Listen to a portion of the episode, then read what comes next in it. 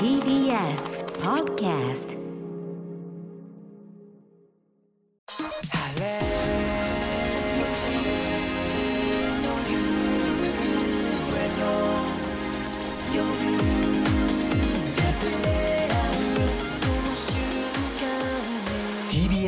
ラジオプレス。TBS アナウンサーうないりさです。この時間は TBS ラジオのフリーマガジン TBS ラジオプレスと連動した広報番宣番組をお送りします。TBS ラジオの注目トピックスや番組の中の人が伝えたい話放送にまつわる取り組みなどを掘り下げていきます。今日は番組に寄せられたメールと月末恒例の TBS ラジオ番組審議会からの報告をご紹介します。ではまずメールから参りましょう。ラジオネームさきっぺさん。番組で紹介していた TBS ラジオプレスの最新号が欲しいです。どこでもらえますかというメールです。え先週の放送でもお伝えしましたが現在 TBS ラジオプレスの最新号123月号が配布中です。改めて最新号がどういった内容になっているかというと今回はポッドキャスト特集となっております。ですので表紙はポッドキャスト番組「スタンドバイ見取り図」の見取り図さんと真空ジェシカのラジオ父ちゃんの真空ジェシカさんそして裏表紙がオーバーザさんのジェーン・スーさんと堀井美香さんとなっております。中身もオールカラーで本当にね写真もこだわっていますしデザインもこだわっているので目で見るものとしても最高です。もちろん読み物としても最高です。ですので皆さんぜひ手に取っていただきたいんですけれどもじゃあどこで手に入るのかというと配布場所を改めて、えー、お伝えします。まず TBS ラジオプレスは TBS ラジオファム加盟店舗でもらうことができます。この TBS ラジオファムとは一体何かと言いますとうちで TBS ラジオプレス置いてもいいよというありがたい方がいらっしゃる施設のことです。関東地方を中心に飲食店であったり本屋さん会社や病院など200以上の施設が TBS ラジオファムに加盟していただいております。ちなみにファムというのはファミリーのファムということでファミリーの皆さんいつも応援ありがとうございます。TBS ラジオファムの施設は TBS ラジオプレスのホームページにある加盟店舗マップから探すことができます。TBS 放送センターのある赤坂では赤坂サカス広場前のお店 TBS ザマーケットで置いてあります。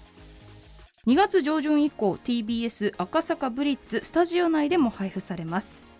ということで TBS ラジオファムなってもいいよ。という方も大歓迎です。ぜひ TBS ラジオファムで検索してみてください。そして TBS ラジオプレスぜひ置いてください。ちなみに TBS ラジオファムだけでなくさまざまな大学や郵便局でも配布しておりますのでもし自分が通っている大学に配布している方はこちら手に取っていただけたら嬉しいです。ということでぜひ皆さん TBS ラジオプレス PDF 版でもですねネットで見ることができるんですがせっかくなので紙媒体の方で皆様に見ていただけたらなと思っております。そして近くに TBS ラジオプレスをもらえる場所がないという方もご安心ください。TBS ラジオプレスを郵送でお届けします。郵送をご希望の方は郵送代として一部140円分の切手を同封し郵送先の住所氏名を明記の上こちらの宛先までお送りください。郵便番号107-8066 107-8066 TBS ラジオフリーマガジン TBS ラジオプレス123月号係郵便番号107-8066 TBS ラジオフリーマガジン TBS ラジオプレス123月号係まで送ってください。TBS ラジオプレス郵送方法や配布場所についての詳しい情報は TBS ラジオのホームページから TBS ラジオプレスのページにアクセスしてください。さらに電子版も公開中ですのでこちらも TBS ラジオプレスのページからご覧いただけます。そして読んだ方はぜひハッシュタグ TBS ラジオプレスで SNS などでつぶやいていただけると中の人がとっても喜びますのでよろしくお願いします。以上 TBS ラジオプレス最新号についてお伝えしました。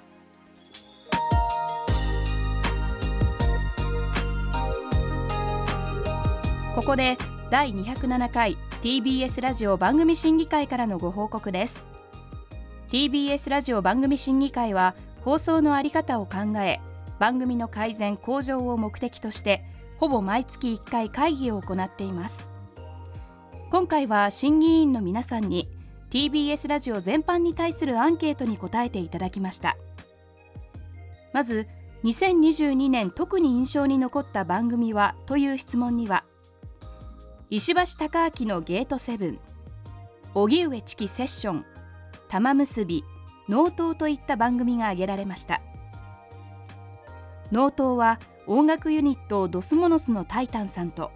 4人組バンドもののあわれの玉置周慶さん出演。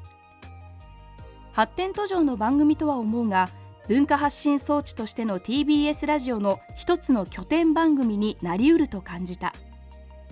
言葉へのこだわりをとても感じたので表現方法さえ洗練されれば今後の成長が楽しみといった意見が寄せられました。続いて TBS ラジオの番組全般についての意見および今後の TBS ラジオに臨むことについての質問には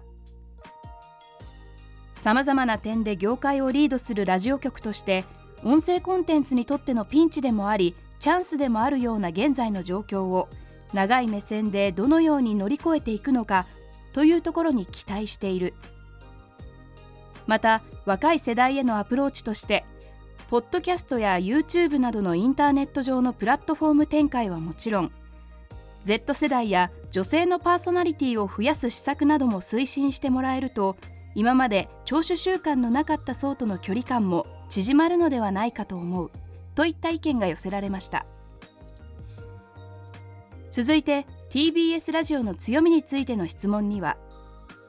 権力監視という伝統的ジャーナリズムの機能を実践する番組荻上チキセッションや森本武郎スタンバイなどの存在さらにはその番組についているリスナーの存在が一番の財産だと思うといった意見が寄せられました。続いて TBS ラジオの弱みについての質問には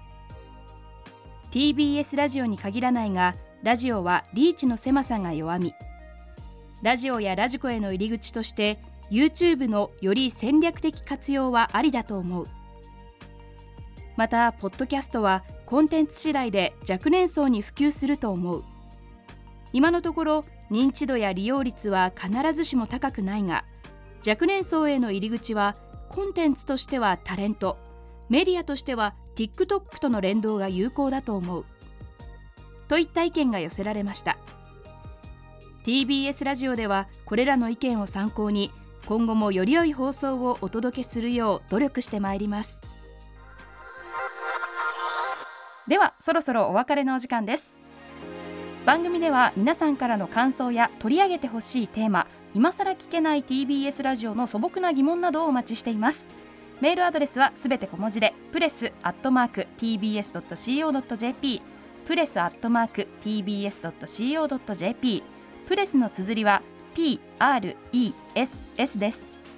そして TBS ラジオプレスはポッドキャストでも配信中です。Apple Podcast、Spotify、Amazon Music などで聞くことができます。ぜひチェックしてください。聞いてくださった方はぜひハッシュタグ TBS ラジオプレスでつぶやいてください。中の人そして私も喜びます。